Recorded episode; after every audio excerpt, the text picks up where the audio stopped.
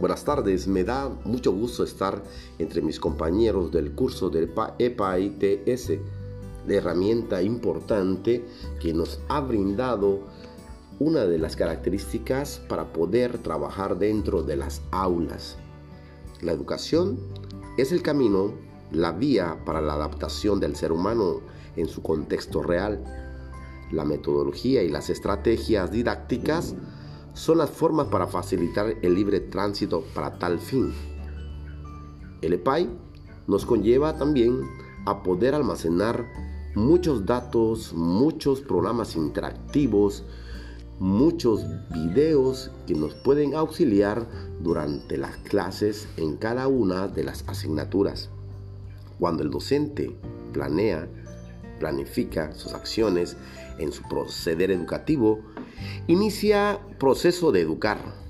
No obstante, las barreras de aprendizaje, los diferentes estilos de vida, los diferentes estilos de aprendizajes y los fenómenos sociales y naturales son objetivos que atender. Por tanto, el docente su afán de educar, de transformar un espacio de aprendizaje. Organiza, distribuye, modifica sus estrategias y recursos mediáticos para lograr el objetivo principal de la educación que es educar.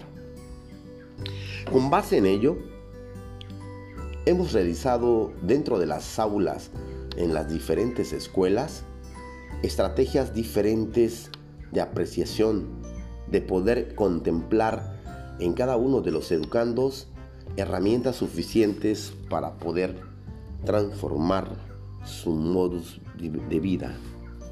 Con base en ello, hemos realizado la siguiente puesta en escena de una actividad logrando experiencias educativas en cada una de las estrategias utilizadas, así como los recursos utilizados en ellos.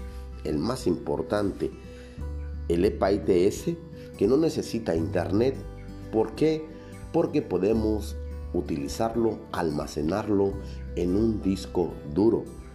Por eso, eh, las abreviaciones del EPA-ITS indica espacio portátil de aprendizaje, de inclusividad e interculturalidad para telesecundaria.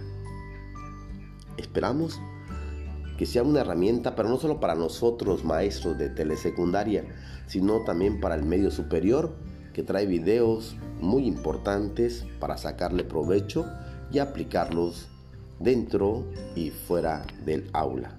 Gracias, muy amable. Feliz tarde.